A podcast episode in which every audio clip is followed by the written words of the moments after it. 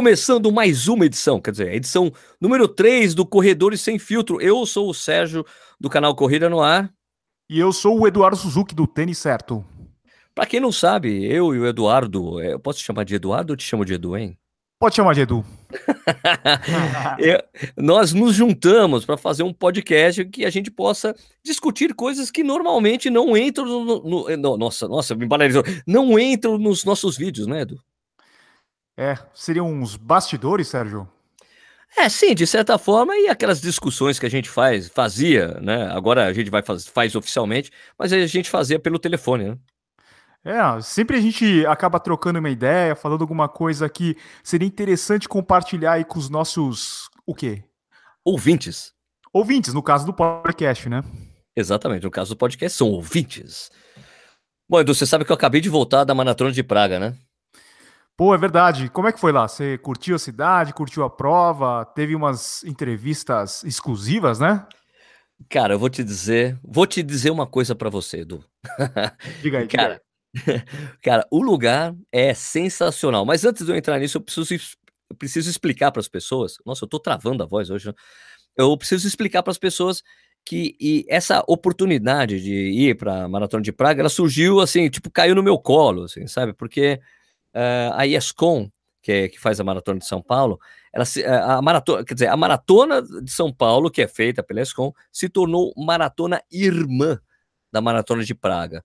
E, e, é por isso que quando você foi ali, quem apareceu lá nos stands, lá foi ver a entrega dos kits da Maratona de São Paulo, tinha uma, um stand da Maratona de Praga. Né? Então, o pessoal da Maratona de Praga pôde promover a prova no Brasil e eles queriam que quiseram que, que a prova deles fosse promovida aqui no Brasil. Então, o pessoal da ESCOM entrou em contato comigo, falou: Sérgio, é o seguinte, tá afim de ir para Praga? Eu, é, desculpa, é, Vamos para Praga, Sérgio?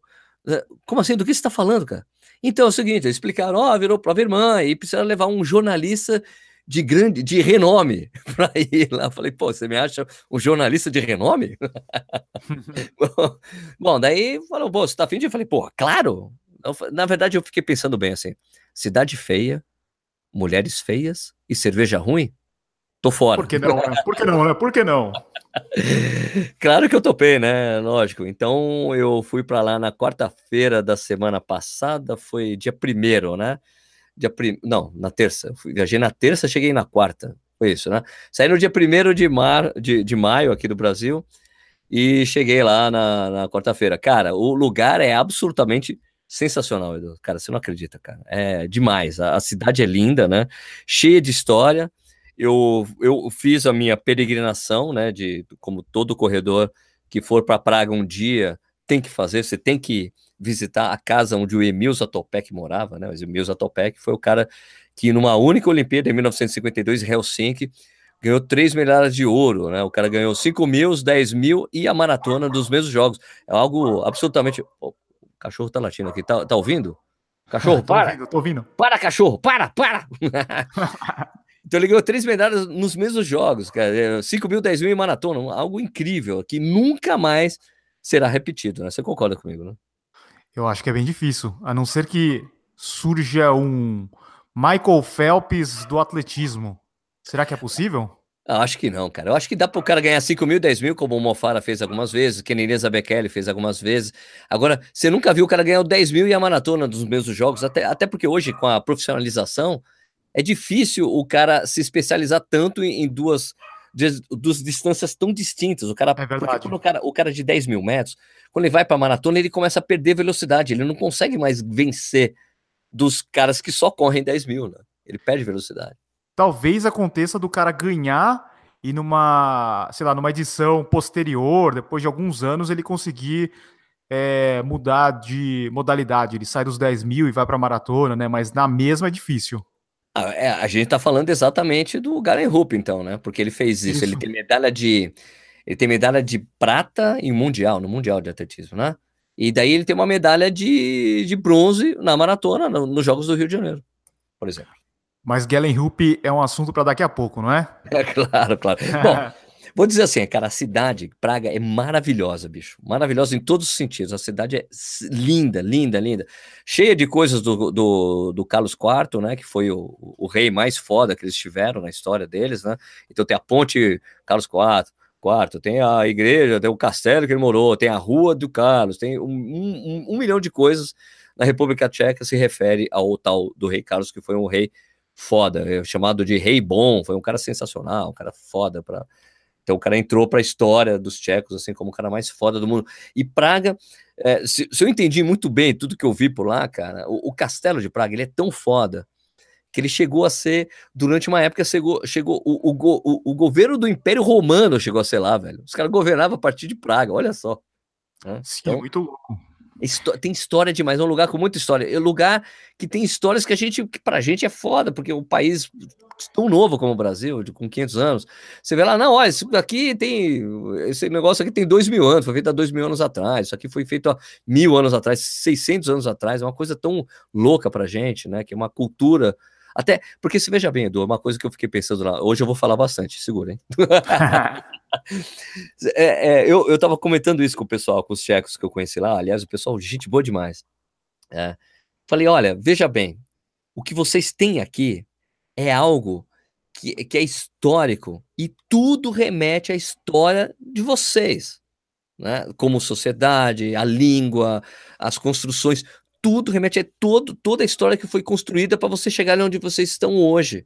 Falei, imagina no meu país, que a língua que a gente fala não é a língua nativa do país. Se fosse, a gente falaria Guarani, Tupi-Guarani ou qualquer linguagem indígena. Não é, não é a herança que não tem a herança do nosso país. Não temos essa herança no país dos é nativos. É temos, temos em alguns nomes de cidades, algumas expressões na nossa língua, mas a língua que nós falamos são dos colonizadores, né? Sim. E uma outra coisa interessante da, da República Tcheca é a parte da música clássica, né? Que tem muita coisa que, que se remete ao, aos compositores, né, Sérgio? Pois é, Dvorak, por exemplo, um cara que eu sou fã, um cara é tcheco, né, mano? Então, uhum. pô, é, tem, eu, eu, quem assistiu os vídeos do Corrida no Ar, se eu não me engano, o segundo vídeo que eu fiz, que é. Não, não, o, o, o vídeo do City Tour, né? Que eu falo do elevador, um elevador esquisito que eu encontrei. Eu vi isso aí. termina o vídeo com um duelo de violinos absolutamente sensacional. Sim. Né? Né, que, que são, aliás, eu vi, eu andei várias vezes pela cidade e encontrei aquele casal em vários lugares da cidade tocando em dias diferentes e horários diferentes. Mas você tinha, tem outros músicos que eu gravei por lá. Eu, no último dia que eu fui lá, eu, eu fui visitar o castelo. Os, os city tours que eu fiz, fiz dois city tours em Praga e e, e, eles não incluíam o castelo. Daí depois eu subi, eu fui correndo até o castelo. Falei, o meu objetivo é ir até o castelo hoje. E, cara, é, é foda, cara. É foda, foda demais. E tem, uma, tem, tem histórias sensacionais também, né? Da, da praça. O, o, primeiro hotel que eu fiquei, eu fiquei numa próximo de uma praça, Praça Venceslau, Venceslau que é histórica também. É, a parte mais divertida que eu soube dessa praça é que durante a época da, da do, do bloco socialista, né? É, essa, o esporte nacional lá é o hockey de gelo, tá? O esporte nacional. Sim, sim. Uhum. Os caras ganharam no mesmo ano duas vezes da União Soviética. E na segunda vez, os caras foram comemorar nessa praça. Os caras estimam que tinha 150 mil pessoas naquela praça. É uma praça no... que tem um quilômetro de, de extensão, sabe. Não foi nessa praça que também teve a. Eu não sei, eu não sei se foi uma, uma passeata lá da Segunda Guerra Mundial também, que é bem marcante, eu acho. Sim, sim, sim, sim. Essa praça é super importante porque a, as manifestações com, é, da, da, Primavera de Praga foram lá, né? Quando, isso, quando teve isso. a ocupação dos russos, né? Teve, era ali. E, e, e, tanto que quando eu peguei o meu celular, deixa eu ver onde o Zatopek mora, porque eu sabia no livro que, que, que, eu tinha lido o livro, sabia que ah, quando eles iam para eles iam para o lugar, pro local onde estavam os tanques, e era próximo da casa dele. E eu estava realmente, tipo, a 600 metros da casa do Zatopek, no hotel que eu estava.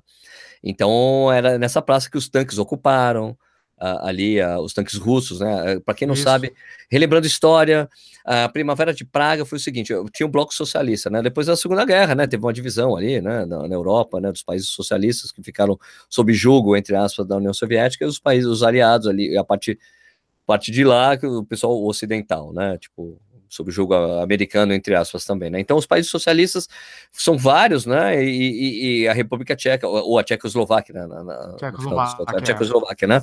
Tchecoslováquia foi criada depois da Primeira Guerra, né? Acabou o Império Austro-Húngaro, uh, então várias nações se formaram com a, com a queda do Império Austro-Húngaro. Uma delas foi a Tchecoslováquia. Então, a Tchecoslováquia ficou, era, ficou, era socialista, só que foi criado um movimento dentro do Partido Comunista uh, da Tchecoslováquia de você deixar o regime menos, menos, é, menos ditatorial, entendeu? Um pouco mais, mais liberdade para os cidadãos.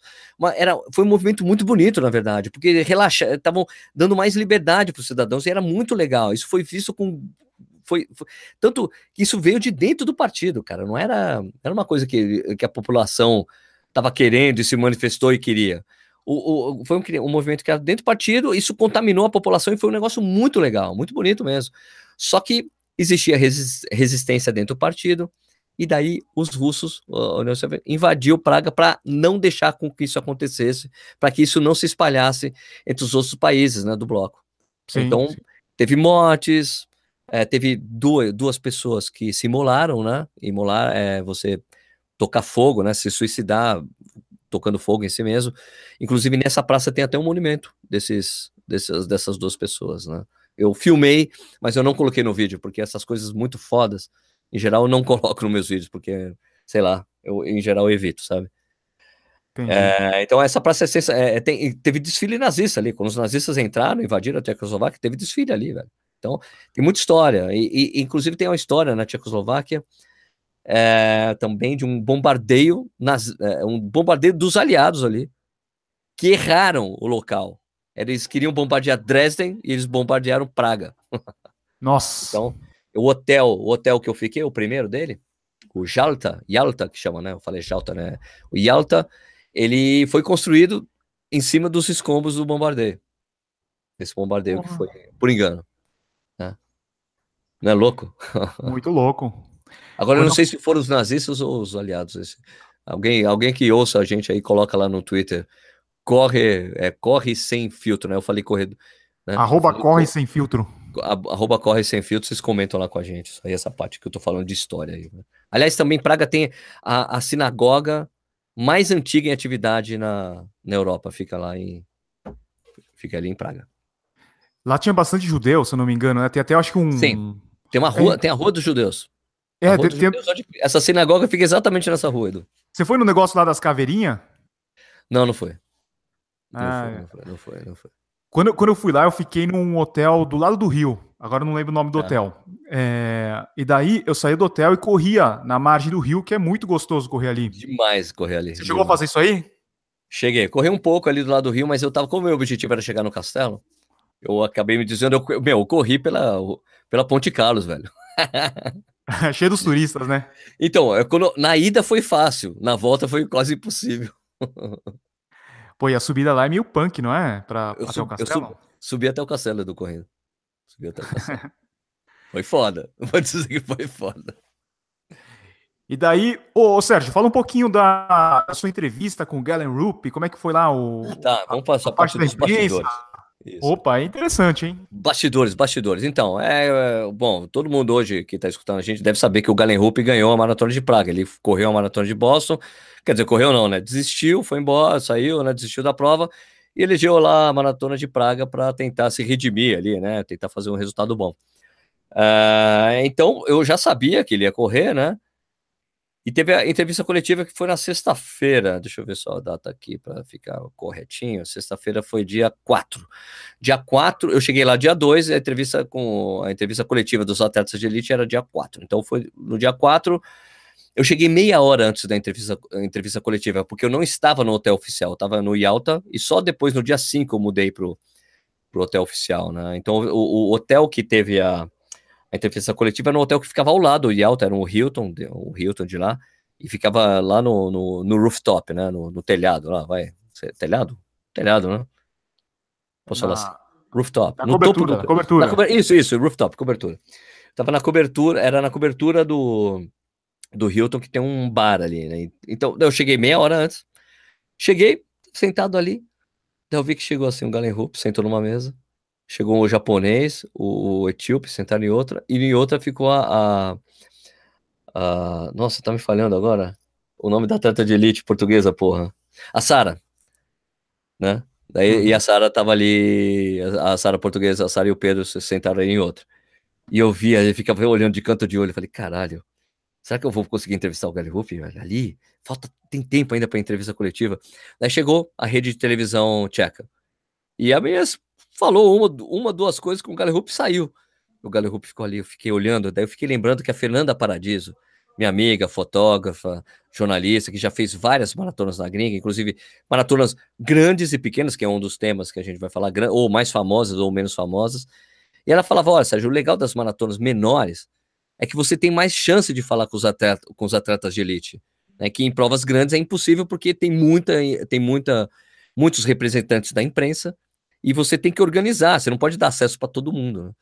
E, eu fiquei, e essa, essa, essa coisa da Fernanda ficou ecoando na minha cabeça cara, eu tenho a chance de falar com o Galen Rupp agora. Daí o cara, eu respirei, falei, um, dois, três, levantei, e tava ele com a gente, falei, posso falar, posso entrevistar você? Daí o Galen, claro! Falei, porra, cara, montei, pá, entrevistei o Galen Rupp. Eu tinha, lógico que não, é, não, não foi premeditado, mas é lógico, eu tinha várias perguntas prontas para ele que eu tinha, porque como eu ia participar da coletiva de imprensa, né, tem a hora da coletiva que, olha, vocês querem, tem alguma pergunta para fazer? eu tava com minhas perguntas prontas. Daí, cara, eu fiquei só eu e o Galen Hope conversando, cara. Foi sensacional. E no final ainda consegui pedir para ele uma coisa clássica, né? Que eu peço para todas, quando eu vou para o exterior, eu sempre peço para que as pessoas, que a pessoa fale alguma coisa em português, né, Edu? Ah, o que, que você pediu? Eu pedi para ele falar Palmeiras não tem mundial.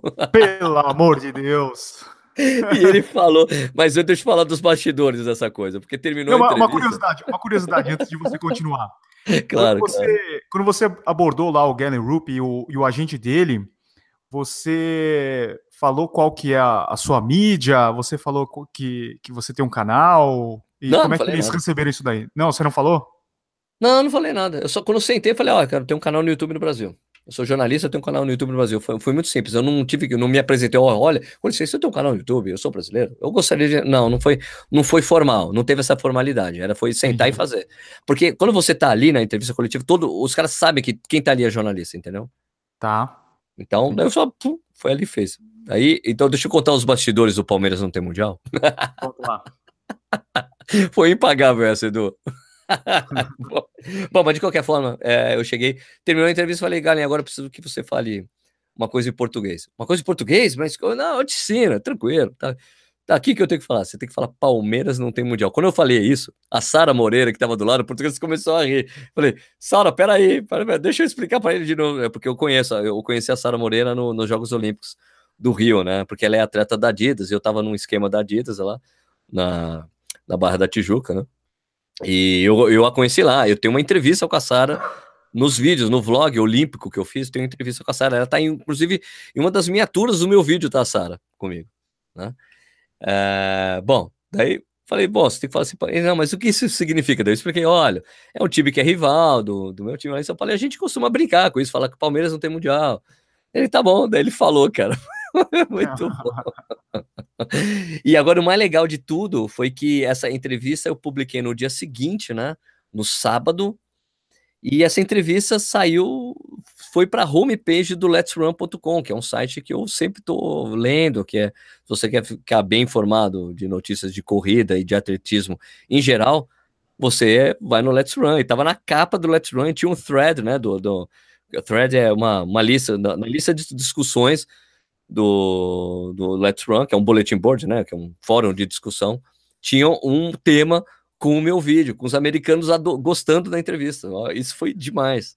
Além Eu disso, até... eles tweetaram, né? Eles tweetaram o vídeo, né? É, tipo, é, Garen Rupp, Garen Rupp se abre, né? Se abre para antes da maratona de Praga para um youtuber brasileiro. Cara, que louco! Eu fiquei, meu, Edu, imagina a minha felicidade no, no, no, no domingo de manhã, cara. Que era o dia a gente saindo para ir correr a prova, para ir acompanhar a prova. E essa coisa, o tweet do Let's Run, é, o thread com os caras elogiando a entrevista. Teve até uma coisa interessante de um comentário do cara falando assim: que os caras comentando, pô, mas é interessante ver o, como o Galen Rupp estava à vontade nessa entrevista, né? Daí um cara escreve assim embaixo, bom, meu amigo, se um brasileiro não te deixar à vontade, ninguém vai te deixar. Você tem cara, ideia de como que chegou lá na, na, na Let's Run? Alguém enviou o vídeo? Ah, é, assim, é porque como é um fórum de discussão, é, de discussão, é, essas coisas, é, você vai lá e você cria um tema. Você é totalmente, você é um usuário, você vai lá e abre um tema. Então um cara... Uhum Olha, uma entrevista com um brasileiro, pro, com, do Galen Hope antes da Maratona de Praga com o YouTube brasileiro. E as pessoas começaram a comentar, comentar, comentar, comentar. Foi muito ah, legal. legal, legal. Cara, eu fiquei muito, mas muito feliz, Edu. Você não acredita como, cara. Eu tava. Show. Assim, puta, cara. Né? Foi demais, eu fiquei muito feliz. Então foi uma oportunidade incrível. Essas coisas que, que aparecem, que, sabe? Tá no lugar certo, horário certo, momento certo para fazer aquela entrevista, entendeu? Então, foi muito especial, velho. Muito especial, assim. Pô, foi um, foi um, uma realização mesmo para mim, velho, em todos os sentidos. Ter conhecido o cara, entrevistado o cara, ver que o cara é um cara muito legal, um cara simples, e ter isso ser compartilhado no site americano, dos caras que manjam pra cacete de corrida, e, e, e a entrevista ter sido elogiada, entendeu? Então, muito legal. Muito legal mesmo. Agora, a prova em si é demais. O, o, a, deixa eu falar uma particularidade, Edu. Pô, como eu já te disse, eu vou falar pra caramba dessa vez. Não, à vontade.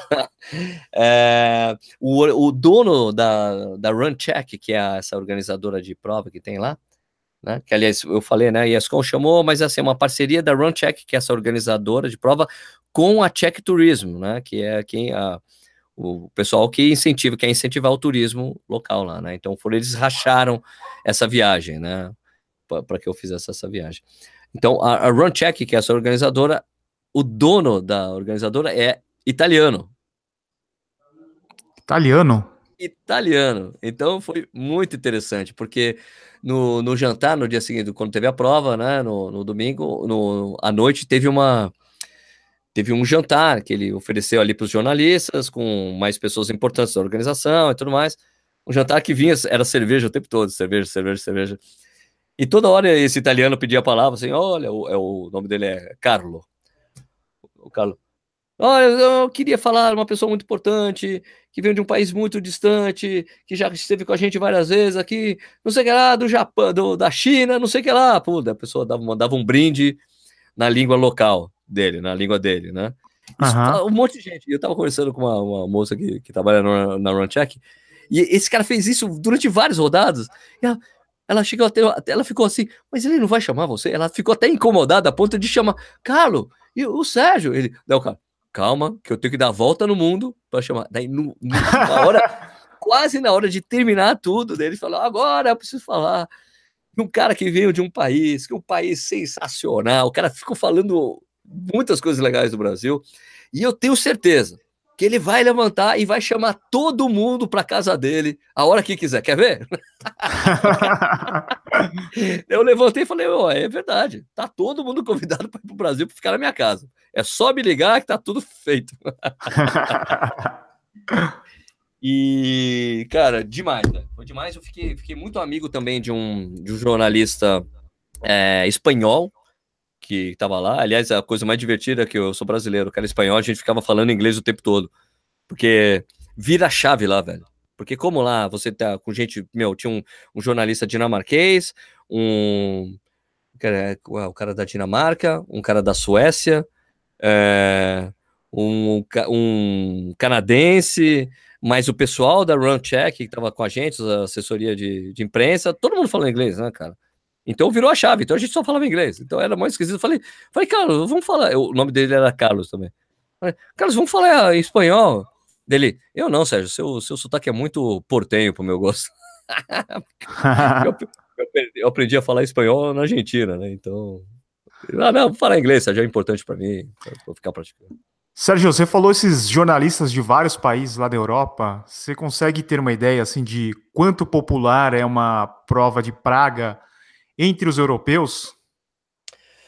Cara, eu diria assim que é uma prova não é uma prova muito grande se você for tomar como base os outros, as outras as provas rápidas, né, que temos na Europa, né? Se você e grandes, né? Pô, você tem provas como Paris, né, com sei lá 38 mil pessoas, 38 mil concluentes, né? Meu, é, Londres que é gigante, que acabou de bater o, olha só, cara, acabei de receber informação, Edu, que 400 mil pessoas se inscreveram na loteria de Londres, mano. 400 mil.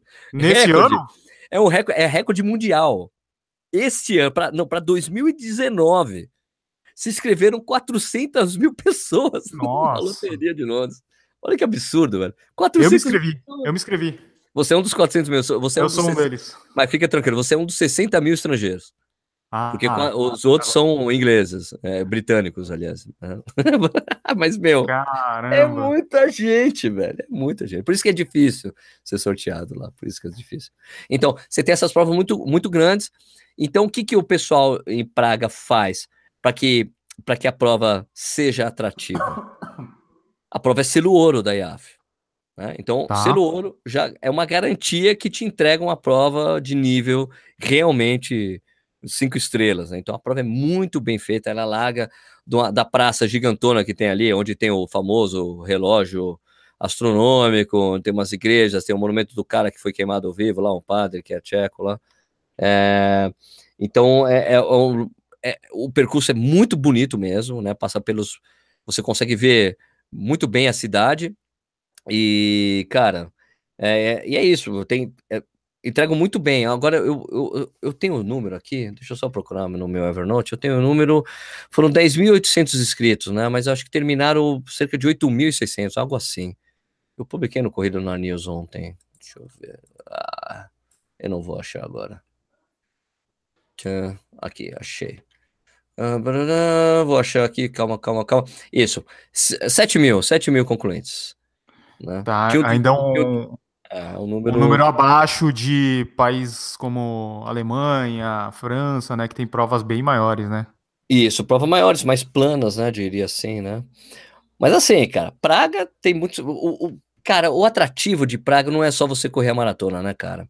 É dessa cidade que é destino turístico. Por exemplo, ó, vou dizer, Frankfurt é uma prova rápida. Mas uhum. o que você vai fazer em Frankfurt?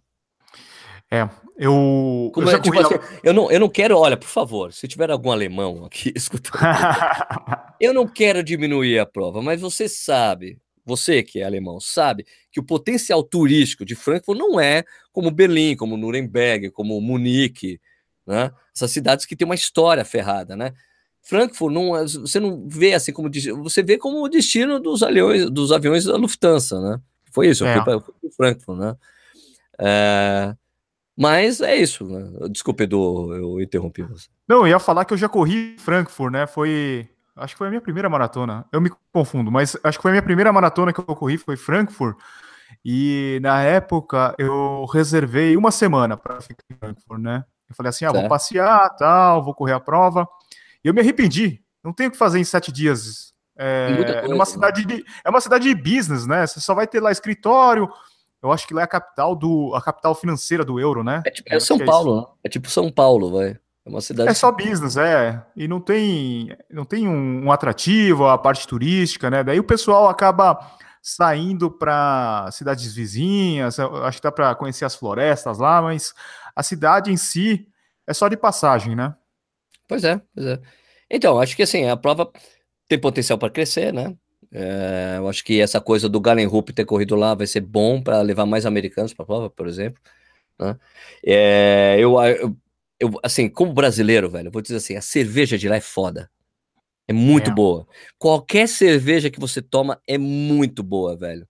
E é o tipo de cerveja que a gente gosta, porque são cervejas claras, assim, né? Cervejas é. tipo Pilsner, assim, da vida, Lager. Então são cervejas que, que caem muito bem no nosso paladar de, de, de, de brasileiro, sabe? E, e, é fantástico, fantástico mesmo. Eu fui beber cerveja todos os dias lá, cara. Todas as cervejas são muito boas. Você tem muita cerveja artesanal, né? Porque tem cervejarias antiguíssimas lá, antiquíssimas. Tem cervejas lá, tem cervejaria, tem uma cervejaria que eu acabei nem tomando a cerveja lá, não consegui fazer isso e tá lá, essa cervejaria foi criada em 1400, cara. Mas, porra, cara, sabe? E você vai lá, e é uma cerveja que você só consegue tomar lá, você não consegue comprar cerveja em outro lugar. Você tem que tomar cerveja ali naquele lugar. Então, poxa. Né? Então é isso, pra, pra, é, eu acho que é uma, um, um lugar legal para você viajar com a família, né? Com a família ou com amigos, porque tem muita balada também legal, legal lá, né? É, com a namorada também, é. Isso, é. Um negócio meio romântico, né, que eles falam. Pra cacete, exato. Então é um lugar legal pra cacete pra você ir. Tem vários museus, tem o castelo, tem a ponte, tem muita história pra você escutar lá, né? Da história de, de da República Tcheca, né? Então, só pra lembrar, né? Só concluindo a parte de, da história, né? Virou República Tcheca depois, quando acabou a Segunda Guerra Mundial os eslovacos, né, Eslova, Eslovênia, virou Eslovênia e República Tcheca, eles se separaram pacificamente. Vamos dividir aqui e tal. Eles dividiram e se tornaram dois países depois da Segunda Guerra Mundial, né? Se juntaram, eles se tornaram uma nação, né? Ali logo depois né, da, da primeira, quando acabou a Primeira Guerra Mundial, quando, a, né, quando acabou a Segunda Guerra Mundial, viraram dois países. Né? É isso. Legal. E... Ah, tem mais uma coisa importante. Eu conheci o Sebastian Coe, cara. Ah, é? É, ele era embaixador da prova. E, cara, foi foda. Eu falei, eu, eu, eu tenho um livro do Joaquim Cruz. Ah, ó, Sebastião Coe, pra quem não sabe, o cara foi sensacional. Os 400 e 800 metros dos anos 80. É, disputava provas com o Joaquim Cruz, brasileiro, que foi campeão olímpico e recordista olímpico dos 800 metros, né, no, no, na, em 85, né? É, era isso mesmo, né? 800 metros ou 400 metros? É, maratona, maratona não, Olimpíadas de Los Angeles, Los não? Angeles. Foi, foi os 800 metros, né? Acho que é. Foi seis metros. Ele bateu o recorde olímpico e ganhou do Sebastião Coe essa prova. Então, tem uma história muito importante do Sebastião Coe com o Joaquim Cruz, porque a primeira vez que eles se encontraram, que disputaram uma prova, o Joaquim Cruz foi lá e cumprimentou o, Joaquim, o, o Sebastião Coe. Oi, tal, tal. E ele é um cara que sempre foi tímido. Ele fala, de a timidez, vou falar com o Sebastião. Pum, tal. Terminou a prova, o Sebastião Coe olhou para ele e falou, cara, esse cara é bom. E chegou pro Joaquim Cruz e falou, você vai ser um grande campeão. E foi o que acabou acontecendo. O Joaquim Cruz acabou sendo um dos melhores atletas né, de, de 800 metros do mundo da história, né? A ponto do Davi Rudisha chegar, e, que é o recordista mundial e olímpico da prova, chegar e se levantar. Quando soube que era o Joaquim Cruz ali, ele se levantou e foi falar: Cara, cara, eu assisti todas as suas provas, eu sou muito seu fã. E o Joaquim Cruz, meu, eu é que sou seu fã. Quem contou essa história para mim foi o Joaquim Cruz, cara. Ele tava no meet, chegou o Davi Rudisha com a mão tremendo pra falar com ele. Olha que legal. Eu sou seu fã, assisti todas as suas provas no YouTube. E daí eu consegui entregar o livro, o, o meu amigo que escreveu o livro sobre a história do Joaquim Cruz, é, contando essa história dos dois aí, do, que é o início do livro, falar do, do Sebastião Cole com o Joaquim Cruz. Eu fui entregar esse livro para o Sebastião Cole com, a, com a dedicatória desse meu amigo. Cara. Você lembra o nome desse livro aí, só para o pessoal saber? Matador de Dragões. Rafael Demarco, você só consegue comprar pela internet. O livro é sensacionalmente escrito. Eu, eu conheço o Rafael, que ele trabalha como assessor de imprensa da, da, da ai, vai me falhar aqui, do, do, da, da Doro, do Luiz do, do Doro, como é que é a empresa do Doro? Bom, é uma das maiores assessorias de imprensa esportivas que tem no país. Ele trabalha pro, pro Doro e a gente se conheceu e eu não sabia que ele escrevia tão bem, cara. Porque vezes o cara faz texto para jogo de seleção de vôlei, não sei o que lá, tá uma coisa, texto jornalístico, esportivo, né? E o cara escreveu um livro lindo, cara. É demais, muito bom. E eu fui na, no, no lançamento, cumprimentei o Joaquim Cruz, entrevistei o Joaquim Cruz, só que eu tive problema no áudio da entrevista, não pude publicar. Olha que merda. Putz. Tá. Então, é, daí eu entreguei, entreguei esse livro pro, pro Sebastião Coe, cara, e ele ficou super feliz, agradeceu bastante, foi muito legal. Muito legal. E, e foi complicado falar com, com o Sebastião Coe, porque tem protocolo. O cara é o presidente da IAAF, porra. Então ele, o diretor de comunicação tava lá, e eu tinha que passar pelo diretor de comunicação, pedir autorização, pedir para falar com o Sebastião Coe. Tá, quem é você? Com quem você quer falar? Por que você quer falar com ele? Entendeu? Daí sim, eu tive que fazer essa coisa protocolo, que nem você falou, tipo, ó, tem um canal de YouTube no Brasil, fui convidado para organização para cobrir a prova, e eu gostaria de falar com o Sebastião Coe, trouxe um livro para entregar para ele, tem um presente. Entendeu? Daí eu tive que fazer essa, essa parte protocolar para falar com o Sebastião Coe. Né? E você vai postar esse vídeo aí? Vou. Eu fiquei tão nervoso que eu esqueci de fazer a, a selfie, só pra você ter uma ideia. Porque eu, é, eu era moleque, eu era fã do Sebastião Coe, cara. Eu assisti as provas dele. Né? Então, ah, pô, foi foda. Então eu fiquei, eu fiquei nervoso e esqueci de fazer a selfie. Caralho. Mas tem entrevista, é, é, verdade, eu entrevistei ele. Vai sair esse vídeo. Né? Legal. Mas, tira, porra... um, tira, um, print e, e imprime é? a foto. Então, o Edu, é, agora a gente falou bastante de Praga, você falou que você correu Frankfurt, né?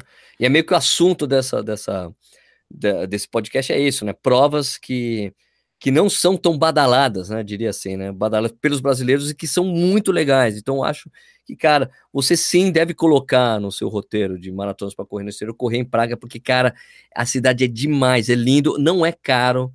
É, eu diria. Deixa eu fazer uma conta rápida aqui, Edu. Para dizer assim que o, o meu, meu, o meu referencial, né? É, é geralmente. De preço é Geralmente né? as cidades do leste europeu elas são mais baratas do que os outros países, né? É, vou te dizer, eu vou te mas... dar uma ideia. Vou te dar uma ideia ah, de custo, tá, Edu? É custo. Qual é a primeira referência que a gente consegue ter uma referência exata do preço de uma coisa? Pô, número um do McDonald's tá. na República Tcheca custa 22 reais. 22. Aqui quanto que é? Não sei quanto que é aqui. Aqui é tipo 30, 40 pau. Tá. Quanto que é uma cerveja lá? O combo, né? O combo. Né? Quanto que é uma cerveja lá? Ah, deixa eu, deixa eu fazer a conta aqui. Então, cerveja. Cerveja dá 8 reais. Uma, uma tcheca. De, de, depende do lugar que você vai. Tem, dá para comprar por 5, entre 5 e 8 reais, um, uma, aquela caneca grande. A canecona ah, você tá grande. falando o preço no tipo, bar, né? No bar, no bar, no bar. No bar. Você consegue comprar é, daí você vai comprar na, no, no, no, supermercado, é metade do preço disso, né? Você consegue comprar por dois, três reais uma cerveja tcheca, boa. Né? Tá. Ou isso, né? Seria, seria tipo 35 coroas tchecas, né? Porque lá eles, eles, são, eles são da região do, do, da zona do euro, mas eles não adotaram o euro como moeda, né? Então é uhum. é coroa tcheca. Né? Então é isso, 35 coroas tchecas. Se você for num bar mais badaladão, é 70 coroas. Mas você consegue encontrar assim por 35, 40 coroas. Agora você vai no mercado, é a metade disso. Né? Tá. Mas eu acho assim, a... uma coisa legal para fazer para quem vai para a República Tcheca é emendar com a Alemanha, por exemplo, que é o, é o vizinho, né? O cara vai para Frankfurt ou para Munique, e daí ele ele vai obrigatoriamente ele vai ter que passar em alguma das cidades, porque não tem voo direto para Praga, né? Então, de repente, pegar duas cidades e conhecer as duas cidades, né? Você pode fazer, você pode tem vários roteiros que dá para fazer. Dá para fazer por Frankfurt, né? O meu voo de ida foi Frankfurt, mas a volta foi por Zurich, na Suíça. Eu ah. teria gost... eu gostaria muito de ter ficado em Zurich. Por exemplo, eu não sabia é, que esse voo não foi eu que comprei, né? Então não tinha flexibilidade para fazer coisas assim, né? Mas a volta foi para Zurich e porque eu, eu fui de Lufthansa e voltei de Swissair. Aliás, Sim. vou te dizer uma coisa, velho. A do, meu Swissair é sensacional, cara. É, eu já viajei com eles, é legal. Bom demais. A comida, meu, eu, eu não me lembro. Ó, eu já via, cara, eu já viajei de Emirates, cara. Uhum. Eu não me lembro de uma comida tão saborosa como a desses caras. Eu fiquei impressionado com a comida, com o sabor da comida. É, só que se você parar na, na Suíça, o cara tem que guardar um pouquinho mais de grana, porque lá é caro. É caro pra caralho. É caro pra caralho. A, né? Apesar do franco suíço ser 10% mais barato que o euro, né? Eles As coisas são mais caras. Né? É, o valor é mais caro lá. Isso, coisas, é. né? Então, quando, tanto que eu tava no free shop, na, de Zurich, eu, eu fui perguntando, eu tava perguntando quando fui na hora de. Porque tava tudo lá em, em franco suíço. Então eu falei, meu, como é que eu. Como é que é o câmbio? Como é que eu me referencio para saber o preço? Porque na República Tcheca, no, no, no, no... Porque assim, cara, é uma recomendação que eu faço para todo mundo, tá? Se você vai viajar para o exterior, se você vai comprar coisa no free shop, compre no exterior, no free shop na gringa, porque o problema quando você chega no Brasil é que tem uma puta fila para pagar. Né? Então, você quer comprar, meu, melhor você comprar na gringa, né?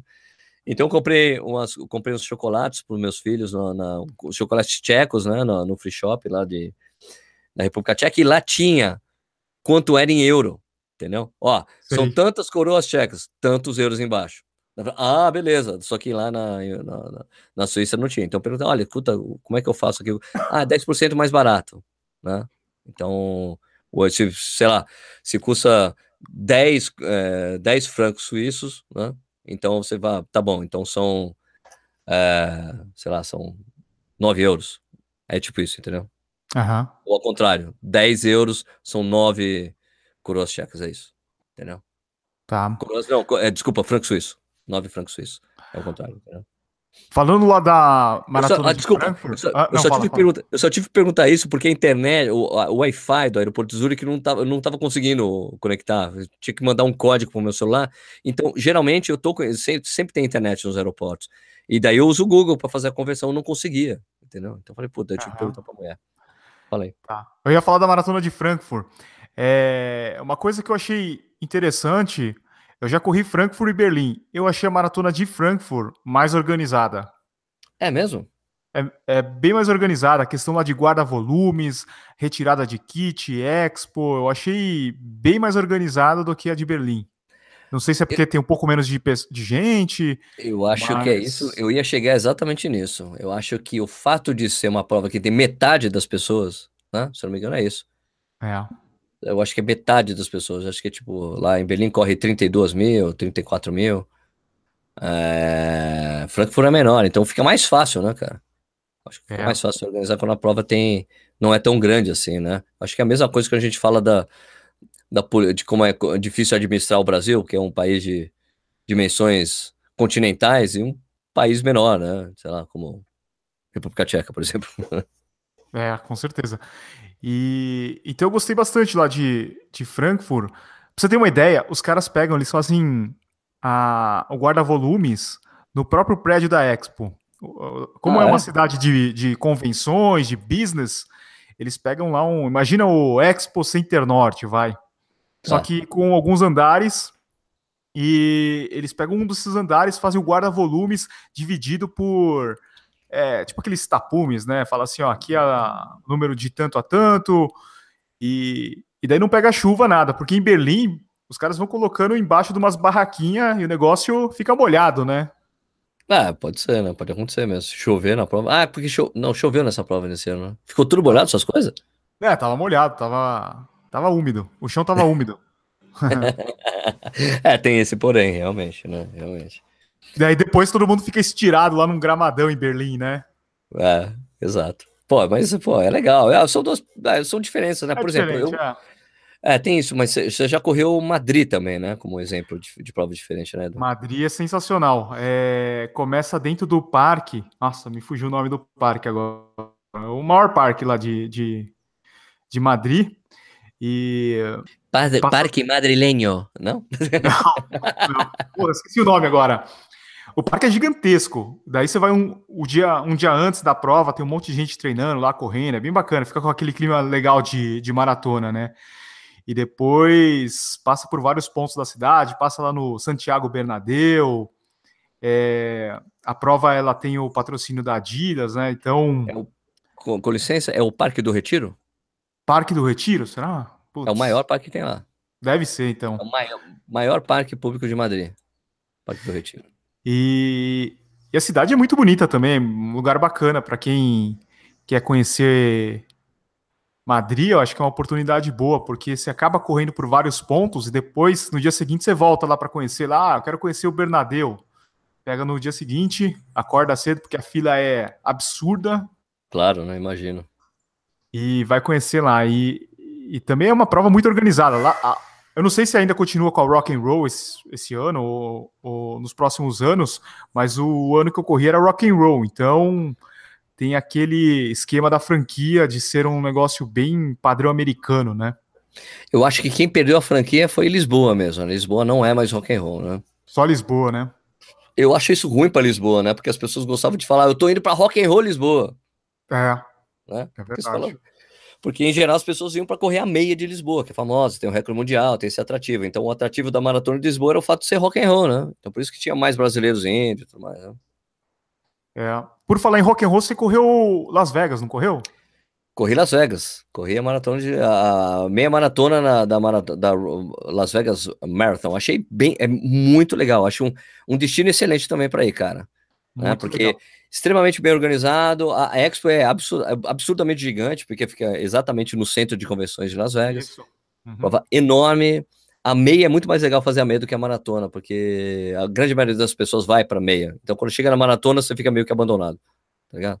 Mas, por outro lado, quem corre a, a maratona passa por setores, da, passa pela, pela velha Las Vegas, é, pelo, pela uma parte do strip que você não passa no, para quem é quem tá correndo a meia, sabe? É que mas... a, a meia só vai até downtown e volta, né? Isso, é. Mas é uma tremenda prova para fazer, cara. Eu achei demais. Eu gostaria, eu voltaria, velho, certamente. É uma prova que larga às quatro da tarde. Só que a, é. às quatro da tarde está escurecendo. E quando larga a prova, a strip tá, tá de noite e você passa pela, pela Las Vegas Strip, né? Que tem os, aqueles hotéis, aquelas coisas super luminosas. Então é super bonito, cara. Muito legal. Né? Fora que tem cerveja na chegada. Termina a cerveja, a tradição, né? Da, da rock and roll, das rock and roll marathons, né? Tem a Mike Lobby Ultra, né? Lobby, é, Mike Lobby. É o cara assim, quantas cervejas você quer? Eu te dou quantas você conseguir carregar. Eu me lembro disso até hoje. How many beers do you want? Sabe uma coisa legal de Las Vegas é que ela é a última do ano, se eu não me engano. Acho que ela é a última. Depois, é, a única prova que tem dessas maiores nos Estados Unidos é Havaí, que é em dezembro. Então, para quem tem que planejar umas férias mais próximas do, do, final do ano, é uma opção legal aí. Tá, não, é uma boa mesmo, achei legal. É, e não é uma viagem cara, porque é uma época que é meio que bate estação para eles. Os hotéis, e tem muitas opções de hotéis. Eu, eu, tive a sorte de ficar no Hard Rock Hotel, que não fica na, na Strip, né? Não yeah. fica na parte da Strip. E teve um show do Kiss no hotel que eu tava. Porque tinha uma casa no hotel, um hotel gigante, né? Teve um show do Kiss lá, velho. Então, eu assisti o show do Kiss no sábado, na, na, na sexta-feira, e no sábado corri a maratona. Foi inesquecível, velho. Foi demais essa trip. Fui com um amigo meu, foi muito bom. Eu tô pensando em correr uma Rock and Roll esse ano. Eu ainda. Vamos pra Rock and Roll Santiago. Rock and Roll Santiago, que estreia na América do Sul, cara. Você vai? Eu já comprei passagem, amigo. Sério? Porra, já, lógico.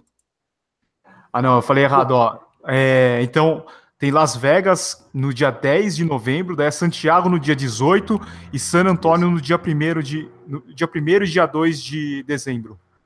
Edu, eu tô fechado, eu, eu, eu não posso perder. Eu, eu enquanto produtor de conteúdo de corrida para o YouTube, eu não posso deixar de passar a oportunidade de assistir e correr a estreia do circuito rock and roll na América do Sul.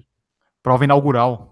Isso, são os mexicanos que vão fazer. Uh, eu conversei com o pessoal. Eu, é, é o seguinte, eu tenho, eu tenho uma espécie de uma rede de amigos jornalistas da América do Sul. E eu tenho um amigo, grande amigo, que trabalha numa revista chilena, e eu, eu escuta, cara, quem vai fazer essa prova?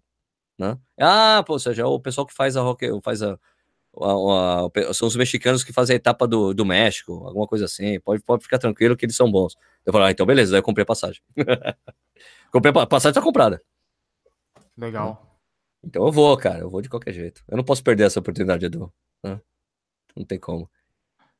E... Espero, que, espero que você vá também. Eu sei que temos, temos, temos planejado uma viagem muito perto dela, mas. É verdade. É, vai na semana seguinte. Não, e você eu, ainda vai... eu ainda tô esperando baixar o preço da passagem para comprar para ir, Edu. Eu quero muito ir.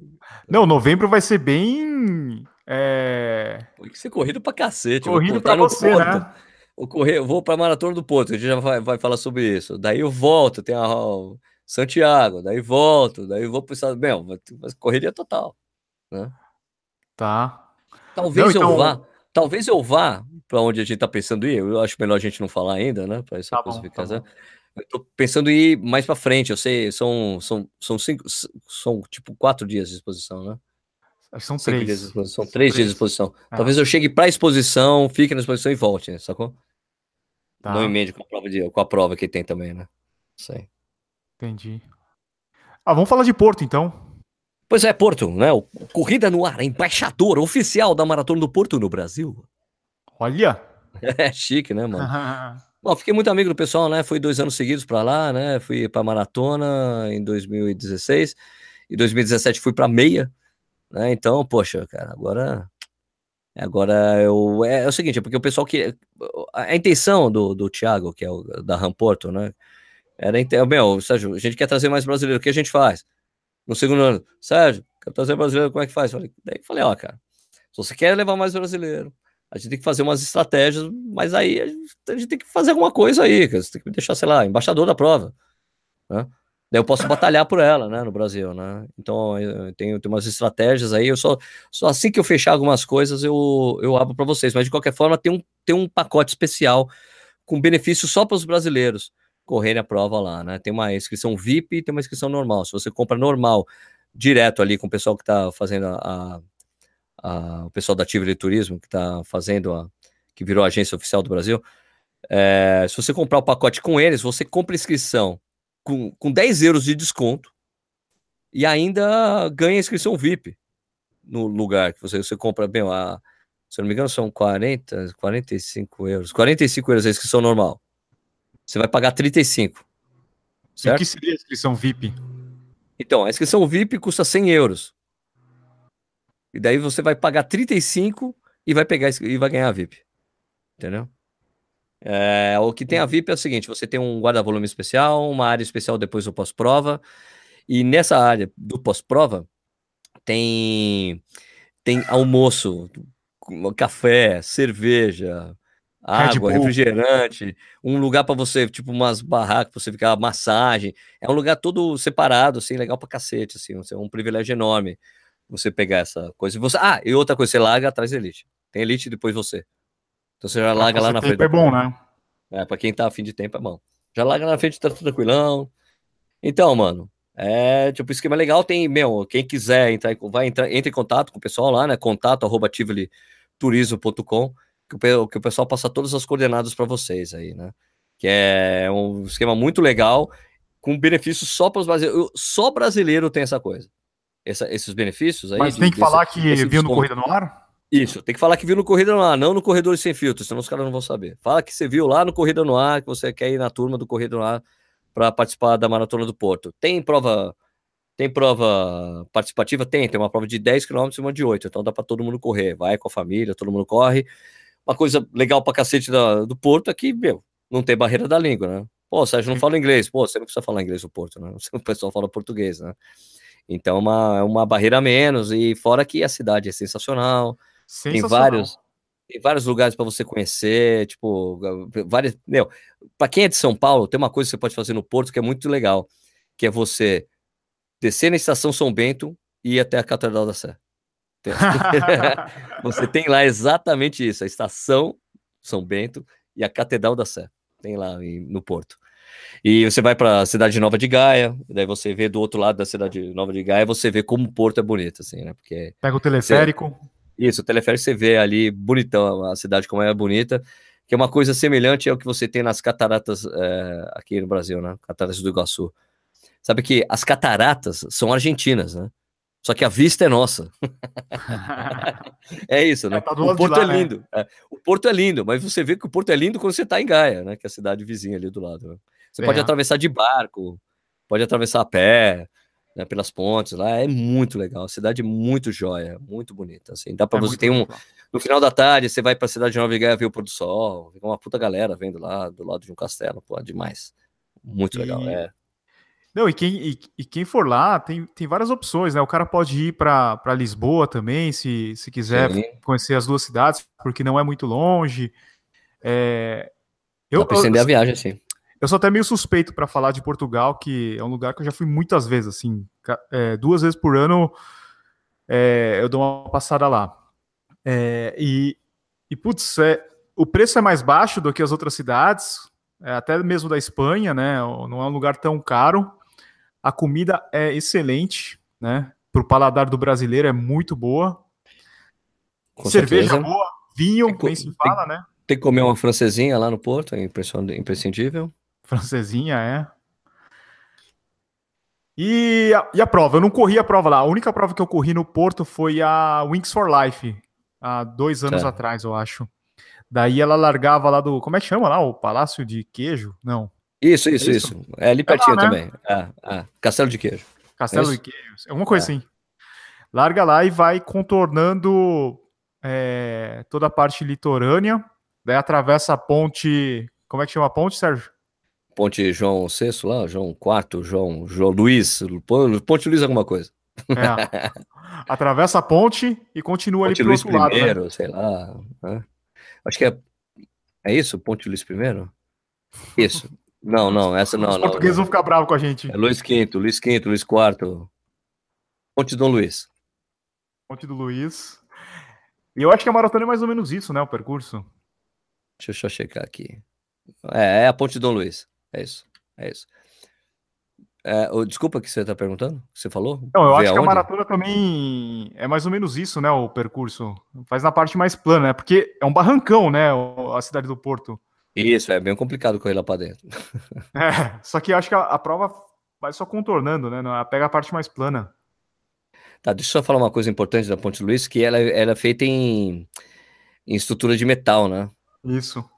Né? Então, ela foi feita pelo belga Théophile Serian, usando a mesma técnica do, do Enfield, do Gustavo Enfield. Então, parece que o, o pessoal pode confirmar essa história aí. Parece que eles eram sócios da, da mesma empresa, alguma coisa assim. E daí o cara pegou as, as ideias de design para construir ela, da Torre Eiffel, né? Pois é, exato. Exatamente. É bem bacana.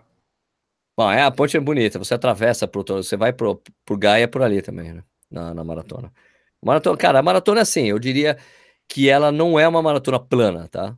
Então é uma maratona que tem uma certa exigência, você tem que estar tá bem treinado ali. Correr maratona você tem que estar tá bem treinado, mas você tem que treinar uns sobes e desces ali, porque apesar dela ter uma parte muito plana, tem um falso plano no final, quando você está voltando ali para o que se falou do Castelo de Queijo e tem um parque, tem uma subidona ali para o parque da cidade, você chegar ali na, na chegada. Então, eu tenho um vídeo da minha prova em, em 2016 lá. Eu acho que eu fiz 3,52 lá. Foi sub, fui sub Michael, né? Sub Michael. é uma prova legal, cara. E a cidade é bonita, a organização super redondinha, não falta nada, sempre tem água, isotônico, essa coisa bem tranquila. Vale a pena, sabe? Vale a pena. Tá. Então, a gente já deu aí algumas opções de provas que saem lá do mainstream, né? Dessas provas que são as mais badaladas, mais conhecidas pelos brasileiros. E de repente é, vale a pena explorar algumas cidades dessa daí para correr, né? Para quem está querendo correr uma prova, não quer entrar nesses esquemas de loteria, é, procurar uma cidade que tenha essa parte turística também, eu acho que vale a pena dar uma olhada nessas provas também, né?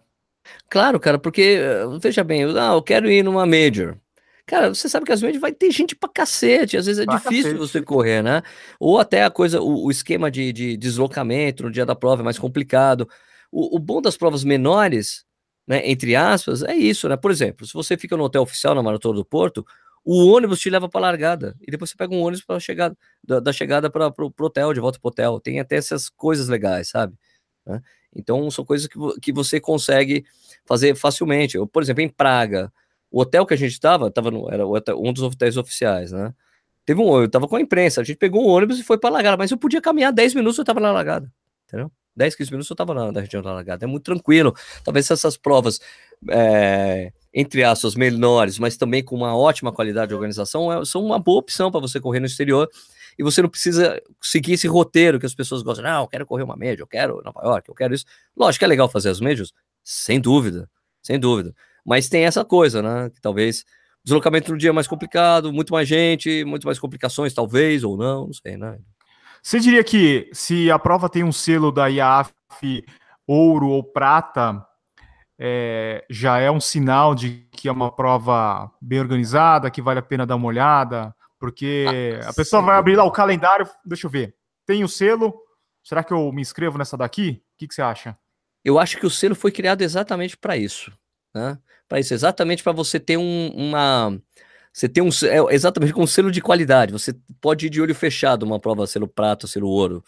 Né? Que você sabe que você não terá problemas no dia da prova, porque a prova tem tem que obedecer uma série de, de, de protocolos e, e, de procedimentos para que eles tenham esse, esse selo, porque é, é qualidade de organização, é, os hotéis, os atletas de elite que vão, tudo que é, tudo que é feito, tudo que está em torno da prova tem que ter uma altíssima qualidade, né? E você, e se você, e se acontece alguma coisa muito grave na sua prova, você perde o selo. É. Então, você tem que, só para você ter uma ideia, por exemplo, todas as provas que a Run Check faz são selo todas, a maratona, a meia maratona de Praga, a meia maratona de Kalovivari, que é uma cidade que eu fui, que é absolutamente sensacional também, que eu fui visitar na segunda-feira. Todas as meias maratonas dele e a maratona, elas, todas elas têm ser ouro, cara. Né? Então, a, a Kalovivari é uma prova pequena, velho. Uma prova pequena tem ser ouro, velho. Então, você sabe que o, a, o comprometimento da organização com a execução da prova e a perfeição do que vai ser feito é altíssimo, né? Então, selo ouro serve para isso. Mesmo, mas a gente sabe que às vezes alguma prova, quando é muito grande, tem mesmo com selo ouro, dá alguns problemas, né? Por exemplo, a Maratona de Paris, gente sabe que tem vários gargalos no, no, no percurso pela quantidade de pessoas, né?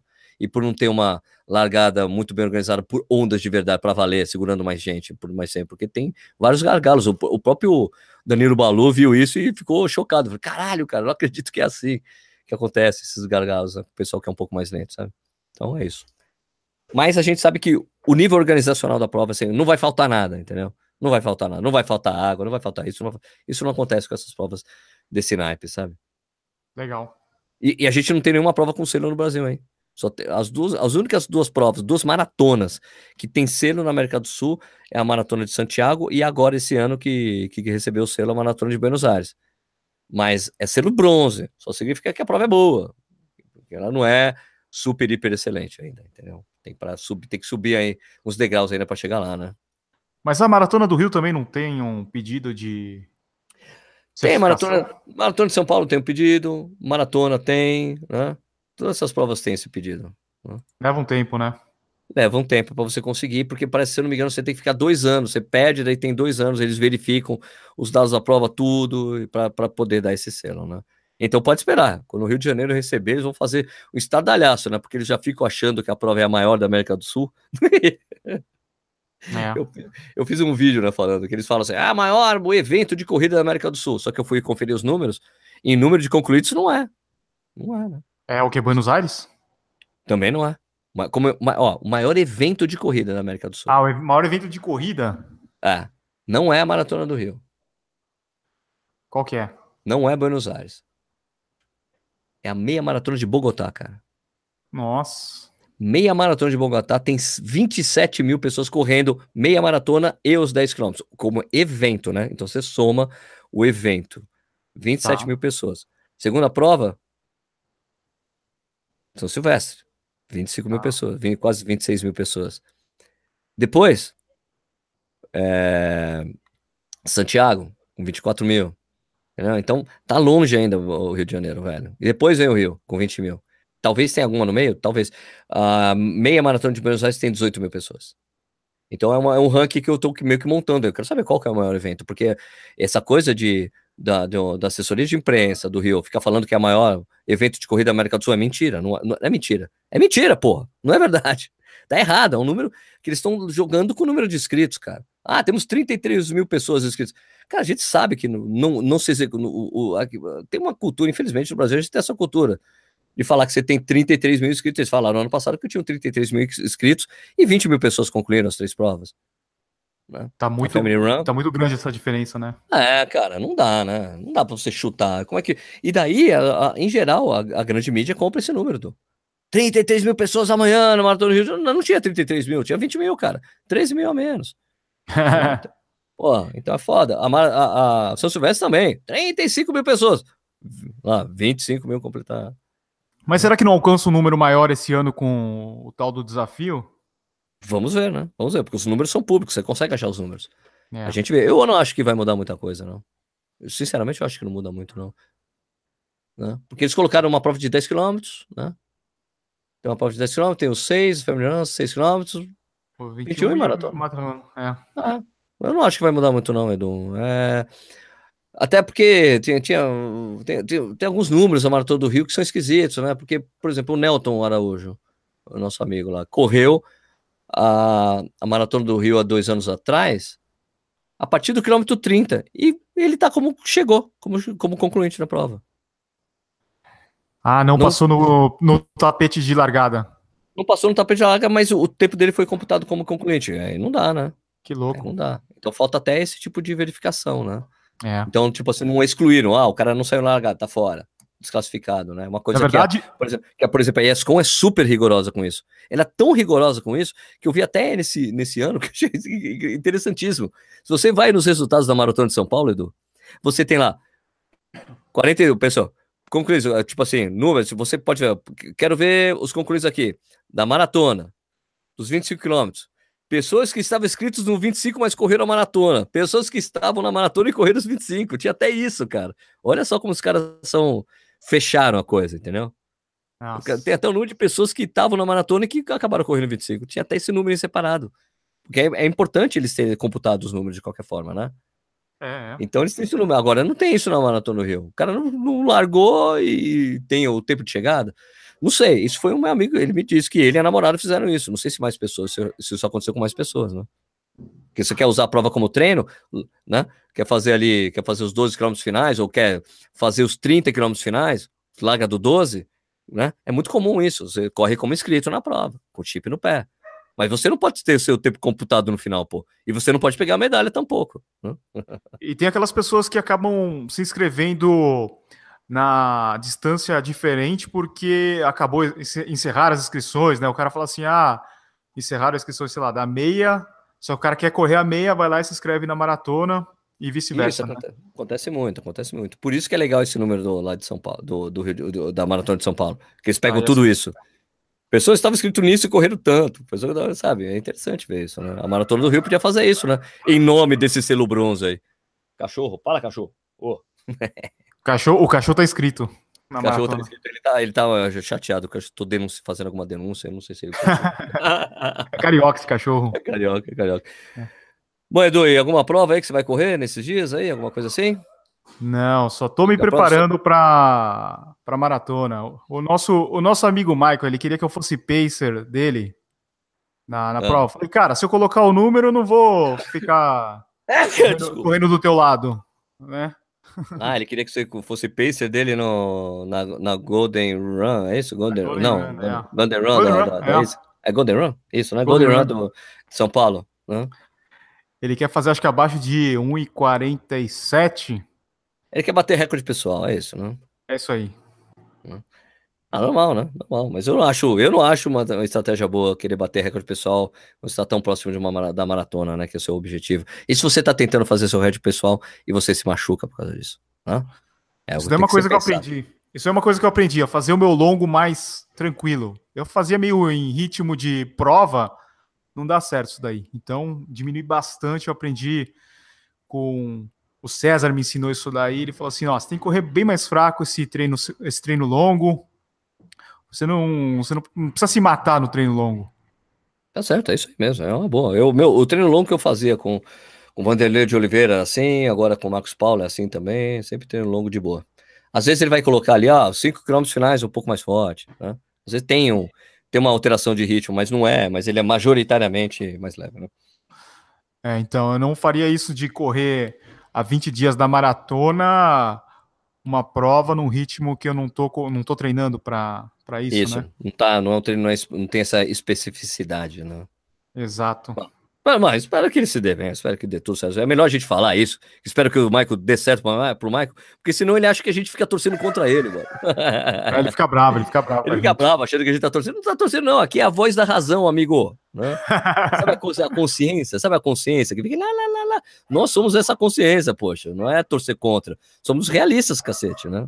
Uhum. Mas acho que ele gosta, ele, ele gosta disso daí. Ele gosta de fazer draminha. Ele é, é, drama, drama Queen, Drama Queen. É drama Queen. Ele é nosso grande amigo da gente, né? Fazer o quê? É né? isso aí. Bom, acho que tá bom, né, Edu? Falamos bastante hoje, né? Beleza, acho que dá pro cara, dá pro pessoal fazer um treino mais longo ouvindo o nosso podcast. É.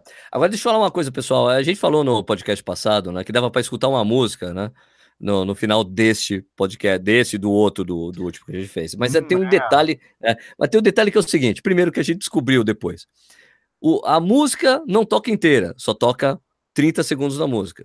E outra que você só consegue ouvir a música que nós estamos sugerindo se você ouvir o podcast pelo Anchor, que é o lugar que está hospedando o nosso podcast. Então, no Anchor você consegue ouvir alguns detalhes a mais, né? Tem um tem, tem esse trechinho da música que é, ela e ela dá o link para o Spotify. Então é um jeito do, do Spotify ter autorizado o Anchor a usar o Spotify a colocar uma música, contanto que você consiga fazer a, a coligação de, de, copyright, né? Então tá certo, na verdade é o correto, né? No final das contas, né? no frigir dos ovos, né? Então, é. baixe o Anchor para escutar o nosso podcast, porque daí você vai ter o trechinho de uma música muito importante, que dessa vez sou eu que escolho, né? Um que escolhe por vez, né, Edu? É, na semana passada fui eu que escolhi. Qual, que você, qual música que você tem em mente para ah, o episódio de hoje? Eu tenho um clássico, cara, um clássico, que é Born to Run, do Bruce Springsteen, que música que toca na largada na Maratona de Chicago. Pô, eu gosto certo? pra caramba de Bruce Springsteen.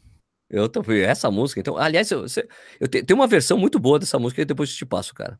Né? Eu, eu boto essa uma versão que ficou sensacional é, daqui a duas semanas, né? Quando voltar a minha vez de música, tá bom? Beleza. Bom, gente, então é isso aí. Nós ficamos por aqui. Lembrem, ó, vocês podem interajam conosco pelo Corre Sem Filtro, arroba Corre Sem Filtro no Twitter. E não esqueça de acessar os nossos canais no YouTube, né? O meu é o Corrida no Ar, né? Eu sou o Sérgio Rocha, do canal Corrida no Ar, youtube.com/barra Corrida no Ar. E o meu é o youtube.com/barra Tênis Certo. Beleza, Edu. Então é isso aí. Ficamos por aqui?